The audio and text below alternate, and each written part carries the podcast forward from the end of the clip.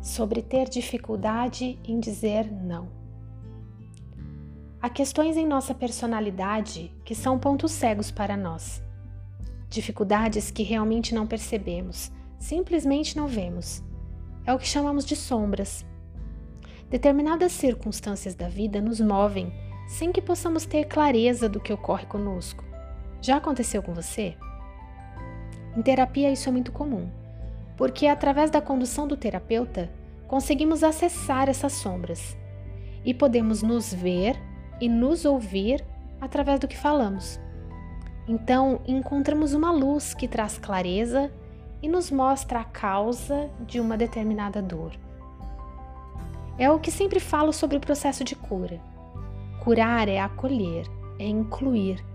Incluir a sombra, a dor como parte da nossa história, para que a ferida se torne cicatriz e não traga mais a dor com ela.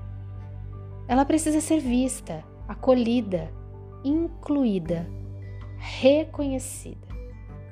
Mas para que isso ocorra, precisamos ser capazes de chorar tudo o que precisa ser chorado, falar o que queremos dizer, silenciar o que queremos calar, de modo livre.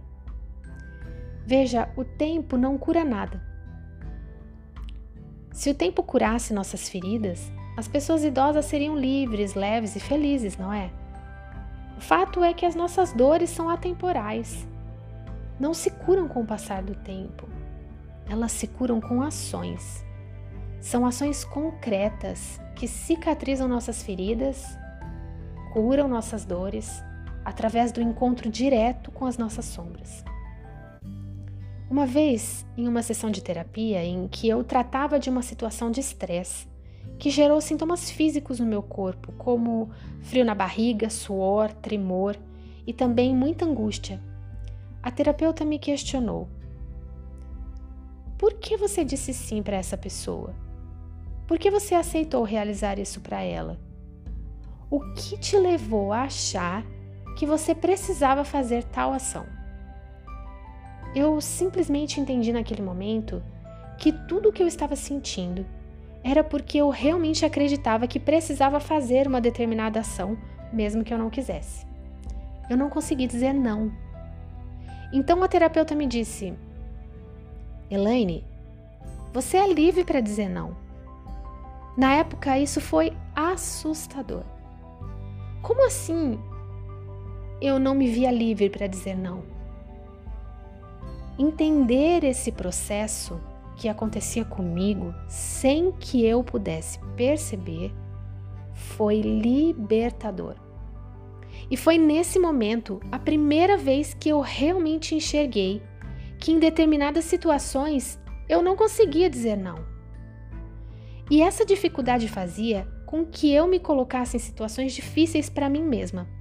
Eu me forçava a fazer coisas que eu não queria ou não gostava por achar que eu precisava fazer determinadas coisas por outras pessoas. Eu me machucava, me violentava, mas eu não via a causa da violência que eu fazia contra mim mesma. Hoje eu vejo que preciso estar atenta aos limites, atenta a encontrar no meu corpo os sinais de que os limites foram invadidos. O que eu quero dizer é que devemos ter atenção a nós mesmas, para que as ações que fazemos aos outros não ultrapassem os limites da nossa própria vontade. O desejo por reconhecimento e validação das outras pessoas, que são importantes para nós, podem fazer com que nós mesmas quebremos os limites que nos protegem. Fazemos o que não queremos nos forçamos a situações indesejadas, nos machucamos para sermos amadas, validadas e reconhecidas. E para você, como é dizer não? Colocar limites é tranquilo para você?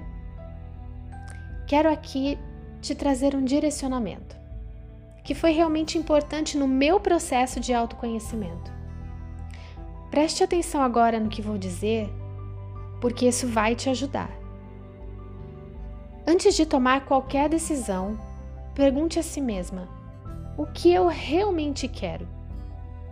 Toda vez que alguém te fizer um pedido, pergunte a si mesma: quais são os seus motivos reais nesse pedido? Qual é o meu motivo real para aceitar fazer isso? Proteja mentalmente o seu centro de energia do plexo solar. Imagine que está vestindo um grande cinturão dourado. E repita para você mesma: Eu sou a única responsável pelo meu crescimento. Eu me encontro dentro de mim mesma. Eu tenho clareza quanto aos meus propósitos e posso estabelecer limites. Eu atendo às minhas necessidades. Faça esse exercício em meditação por um minuto todos os dias. E sempre que se sentir pressionada, sobrecarregada, cansada e até exausta, reflita se você está extrapolando seus limites e se colocando num lugar que não deseja estar. Se esse desejo for encontrado em você, é importante que você tome ações para sair desse lugar. Se esse exercício for difícil para você, busque ajuda. O olhar de um terapeuta pode te fazer se enxergar, se ouvir, encontrar as suas sombras e agir de forma prática e pontual, certeira, na direção da sua cura. Há técnicas terapêuticas incríveis que podem te ajudar nesse processo, de modo amoroso, porém firme. Sim, firme. Muitas vezes somos expostas a violências invisíveis. Sentimos medo, raiva, tristeza. E todos esses sentimentos são justos. São importantes para entendermos o que realmente queremos, quais são as nossas necessidades. Mas o que fazemos com esses sentimentos são escolhas nossas. E eu te convido aqui a escolher sua cura.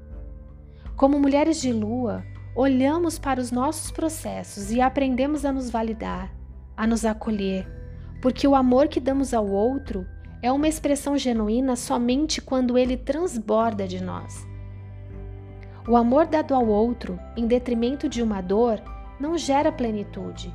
Ao contrário, gera mais sofrimento às duas partes. Gera sentimento de culpa, gera cobrança e gera mais dor.